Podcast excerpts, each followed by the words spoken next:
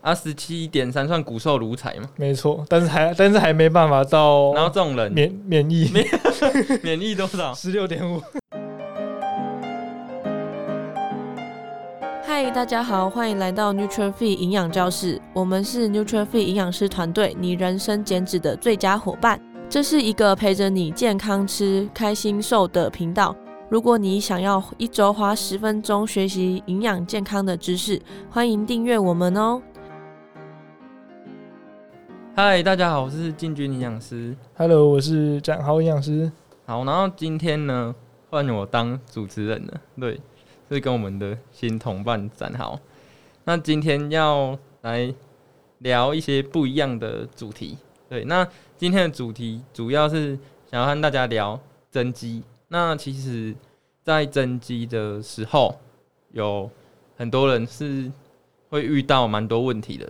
对，跟减脂的很不一样。没错，没错。所以如果你有这个问题，比如说吃很多都吃不胖，或是从小就是瘦子，然后你做多少重训都长不了肌肉的话，你一定要把它听完。然后我们今天就来听展豪营养师分享他的经验。那其实我和展豪都是属于比较易瘦体质的，虽然这个。听起来好像很欠打，就是被会被公干的那个族群。对对，可是是真的。但这种人其实也蛮可怜的，就是假设你有去重训的话，这种人可能上了三四十堂教练课才长一公斤肌肉，那你看他要花多少钱？就是我们不管是吃或者是运动，就是那种 CP 值最低的族群啊。所以不要再公干我们了。对，吃和运动都在烧钱。对，当然这种人如果。不追求要长肌肉的话，是当然是没差，但但是要长的话就长得很辛苦。没错，对，好，所以我们大家会来分享我们自己的经验，然后最后也会跟大家讲一些小技巧。好，那就是首先我想要问展豪啊，嗯，就是你是营养师，所以大学一定是念营养的，那你是在什么时候？嗯，一开始是大概多瘦？一开始嘛，因为其实我刚进大学的时候不是读营养，然后我刚开始的体重大一那时候是大概五十二公斤，对，所以我是到转系之后真的学到营养，知道怎么吃之后，才慢慢的体重有增上去了。现在的话是六十，然后当然是中间是慢慢慢慢增的。那你那个就是大一，你说五十二公斤，对，可是大家报你几公分呢？啊？几公分啊？我我大概一百七十三。一百七十三五十二，那 BNI 根本没有在标准。对，那时候是多少？哎、欸，有在标准吗？我想一下，怎么可能有？没有吗？没有啦。五十二这样算一下，大概多少？算一下啊，快点心算。好，快点，你来算。我压手机。好，十七点三，那标准要多少？呃，十八点五到二十四嘛，就是如果以国健署的标准来看，是十八点五到二十四。啊，十七点三算骨瘦如柴嘛？没错，但是还但是还没办法到。然后这种人免免疫 免免疫多少？十六点五。这种人都会说自己精壮。对对对对。好，那除了除了体重之外，对，照理来说，如果你都有正常在运动的话，体脂率应该也很低吧？哦，的确那时候真的蛮低，因为我之前在。大学之前，高中啊，那时候都是比较多长跑，就是在学校有自己练长跑的项目，所以基本上基本上呃都是以有氧为主，所以都没有什么增肌的项目啊。有氧很多，对，很多增很多有氧，然后一直消耗热量，对，都一直消耗热量。然后吃的话，是因为我吃的量其实也不少，但是因为我的消化其实不太好，从以前到现在，从以前就不太好。对，所以可能吃进去的也都是直接啦出来。那你大学就是念营养相关的，那你就是都从事什么运动？还是都是有氧吗？我大学之后那时候大一有加篮球校队，所以再加上因为我们那时候我我读北一嘛，所以北一那时候基本上操场都是给其他的校队，比如说棒球队、足球队用，所以我也没办法跑步，所以我的运动项目慢慢从。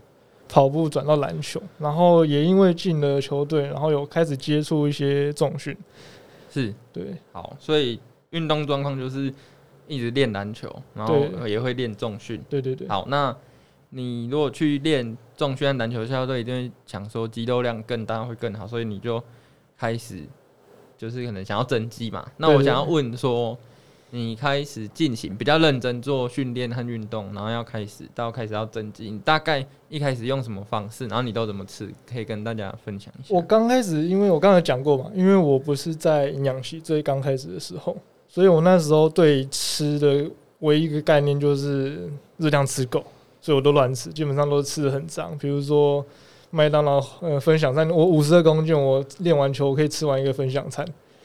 分享餐里面有什么？我反正就两人份的那一种，比如说麦克鸡块，然后炸鸡腿，巴拉巴拉巴拉，然后两两罐含糖饮料。哦，分享餐通常都是两倍。对，我记得那时候两倍，因为我那时候大一、大二吃的，我现在没什么印象，就是我印象中大概是这样子的内容。啊，你喝两杯饮料？对，真的很爽，你喝得完？很爽，喝得完。我那时候食量真的很大，但是体重就是卡在大概五十出头这样。那你这样乱，就是也算乱吃嘛？然后这样会很耗钱，对不对？其实。诶、欸，老实讲蛮好的。那你这样持续多久？持续多久？差不多至少一年吧，一年多。因为我是在大二的那时候转系的，所以我在那之前一年多的时间基本上都是这样子乱吃的。哦。你这样子吃两个分享餐热量很高诶，就快可能两千，应该至少一千多啦。一千多，对，至少一千多，而、哦、而且是一个宵夜而已。一个。那你一天可能吃三千，然后还不会变胖？至少两到三千。以我现在的估算，我当时吃才大概两到三千。所以当我们在嘲笑瘦子，或者是我们是哪一个瘦子？哎、欸，哦，对，开玩笑，就是我们在当我们在去说他们很瘦或是怎样子很好的时候，马上。可能要知道说，哎、欸，这个人花了那么多钱吃三千，大卡还没变胖，真的蛮可怜。没错，那些钱都跟着 直肠出去了。所以说消化不好，你就是排便也是怪，就是不有点问题。对啊，所以我基本上那个时候大概一个礼拜至少会腹泻一次吧，是真的不夸张，真的不夸张。我从小从、哦、小肠胃就不是很好，也是对，对。好，那。你这一段时间之后，那你后来转去营养系，嗯，然后就开始学相关的知识之后，那你就改变了自己的饮食方式。对，对。那你一开始就是第二个这个阶段，你怎么去改变？第二个阶段呢？应该说我们刚开始会先学些营养学之类，所以对于分量的话还是没有很大的概念。那我唯一想到的就是尽量。就是不要吃到这么脏吧，然后蔬菜水果这种东西以前比较少吃到的，就会比较注意吃。那我觉得这比较重要，就是因为蔬果里面有比较多的微量营养素嘛，可能对我们代谢比较好。那这些都是我之前在吃脏的时候没有想到的。然后另一方面，呃，纤维多吃的话，我个觉得也对我的肠胃有比较大影响。那再就是我在中间其实有在补充一些益生菌。所以在中间的过程，我的消化之后慢慢变好了。虽然现在还是不太 不太行，但是相对以前就是腹泻频率就没那么大。所以说，如果再去看这个这个人，他吃了超多热量，然后也有运动，还没变胖的话，嗯，就可能要先改善他的体质。对，我觉得先改善他体质，看他消化的状况。基本上，我有认识其他的朋友或者是学弟等等的，他们。很多瘦的，我问他，他们基本上也都是因为消化状况不好，然后导致他们会这样子。因为他们其实我有稍微问过他们的吃的内容，基本上也都是热量不会到不够。对，然后运动量基本上因为有打球嘛，所以运动量一定也够。那在做训练的部分，其实我不太了解了，所以在可能这也是一个影响的因子。但是我觉得它主要还是以它消化本身的消化状况不好为主。哦，你的意思是说，他们训练上面也可能没有特别对，就钻研，然后就随便练，然后随便吃，就随便吃。哦，但是没有针对他现况去做配合。对，哦，就是以为增肌就是多吃，减脂就是少吃，但细节不管。对，我觉得这是应该是蛮多人迷失吧，就是增肌就是热量吃够，然后蛋白质吃够，狂吃狂吃。但是很多细节的部分，比如说刚刚我讲了一些蔬菜水果。纤维，然后益生菌这种东西，我觉得对于我们增肌，无论增肌或减脂，都有多多少少的影响。对，对我们代谢的影响啊，然后消化的影响等等。那你现在到刚就是已经毕业一两年，嗯，然后你是。大一的时候五十二嘛，那你现在大概多少？现在大概六十二，就大概多了十公斤左右。十公斤差不多。那我看你平常也没有，就是正常吃而已，就可以维持在这个体重。对对对对。哦，所以整体来说，消化变好了，消化变好了，好不少。好，那哎、欸，不然我也跟大家分享我那个 消化的经验。OK 啊，就是我以前也是一样，跟你都一样乱吃。嗯，对。然后我后来，我一开始其实是会吃那种我看不懂那种消化。嗯，对。但我觉得那个可以吃是有用啊，但治标不治本。对对，的确，因为我之前也有试过一阵这样，但是只要一停，然后消化其实基本上又会慢慢的变差。哦，就你有吃的时候还还好，对，吃完就变差。然后后来，我觉得益生菌去养肠道菌会有用，嗯，但是一开始会没见效，就没耐心。嗯，那至少我觉得是要吃至少一个月以上，甚至是长你长期吃半年。嗯，所以你当时从消化不好到吃到比较好一点，大概是多久？以你自己的话。我以前 太穷了，所以我 毕业之后才开始吃益生菌。哦，那我觉得至少吃一剂会蛮有效的。对，但是不要觉得说自己有吃保健食品就乱吃。然后我那一剂，我饮食也很认真调整。嗯，对，然后就有效。就是假设说我原本也是吃三千，嗯，才才胖到六十五公斤。嗯，可是我后来吃两千六、两千七，就快七十了。嗯，对，然后一些排便啊或什么的也变好。对。对，然后我自己是最大问题是，其实我吃多会变胖，但是我会吃不完，就是本身食量就没有到很大，食量是算就是算大了，但是最后到要吃到三千，然后的确不吃精致食物，量真的蛮多，因为真的分量会很多。对，当然要吃精致食物很容易，但那个是长脂肪，我们也不要，所以就是吃健康的食物吃到三千就很难。嗯、对，然后我就吃太多会胀气，嗯、所以后来我就是有。研究就是我毕业之后，我就是我们营养师在一些那个饮食法上面，我有研究低产气饮食。嗯，对，就是会让消化比较好，因为有的人会吃太多会很容易产气，然后去避开特定我会消化不良的食物。嗯，对，然后这个就是比较专精的方式啊，因为要慢慢的去归类，慢慢找。嗯，然后我再把那些食物删除之后，我的消化就变好，然后我就配合保健食品同时吃。嗯。然后我可以越吃越多，然后又 就是蛮容易就长胖的。那我好奇问一下，因为其实蛮多蛋白质类食物都比较容易产气，比如说豆浆啊、牛奶那种。对。那你在蛋白质食物选择上面会怎么选呢？诶、欸，虽然说食物选择一定是多元，一定是最好的，嗯、但是我们这种状况就特殊嘛。好，那我刚刚讲到产气问题，我就是在比较严格的时候，我就一定避开豆浆。豆制品我全都避开，全都避开，因为豆制品我很容易产气。那乳糖也不能喝太多，所以有时候我喝乳清我就喝分离的。哦，就是买分离蛋白的。对，然后鲜奶也不要喝太多，嗯，不要一次喝太多。那一般的肉类和海鲜都没问题。了解。对，所以但是这个其实不能以偏概全，因为这个是每个人对食物体质不一样，对产气过敏的都不太一样，所以要因人而异。但是我。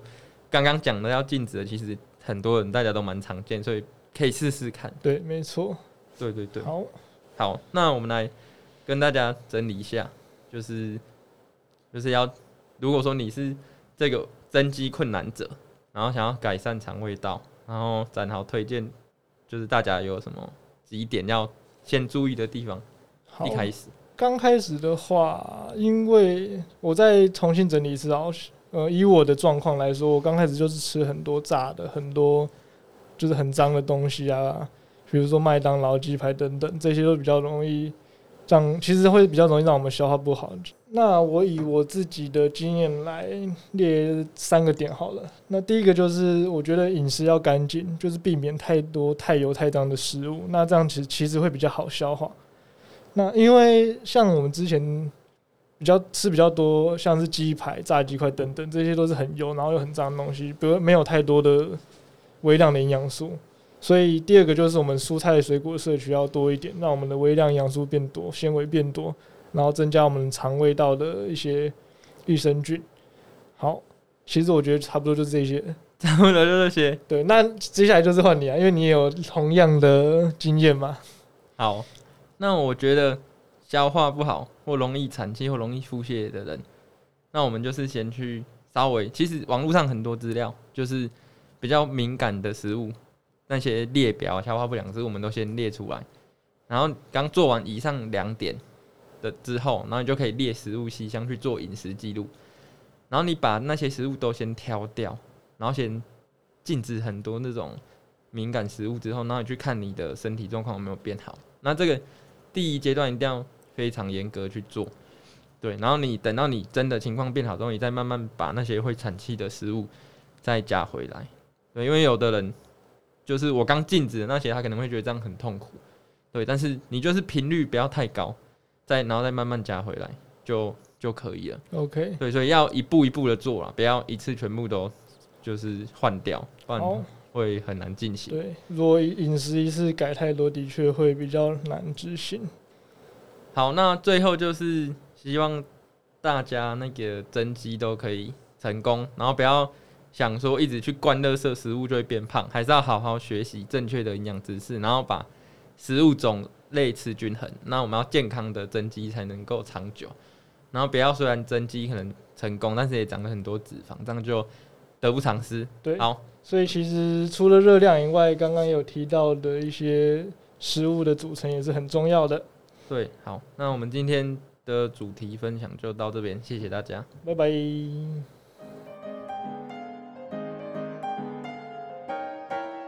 如果你很喜欢这集的内容，欢迎大家可以在下方资讯栏做浏览哦。感谢你的收听，谢谢你愿意花十分钟在营养健康这件事情上面。如果喜欢我们的频道，记得订阅且给我们五颗星的评价哦。如果有任何的疑问或是回馈，欢迎来到我们的 IG 留言私讯我们哦。